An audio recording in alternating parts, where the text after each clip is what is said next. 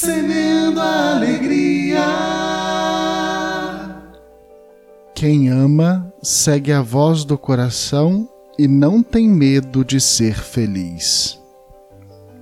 Há quem procure a felicidade baseando-se na felicidade do outro, e quando menos espera, se encontra perdido e aprisionado num mundo totalmente desconhecido.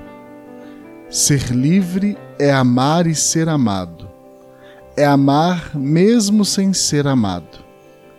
Não imponha limites à sua capacidade de amar os hipócritas escolhem alguns benefícios do seu bem-querer, não por amá-los, mas por medo de demonstrar a verdadeira face do amor.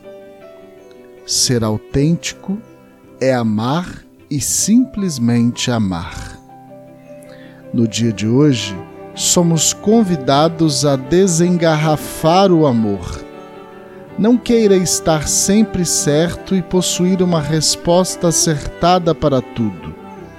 Queira antes ser feliz e amar, ser livre e amar, ser você e amar. E aí? Vamos semear?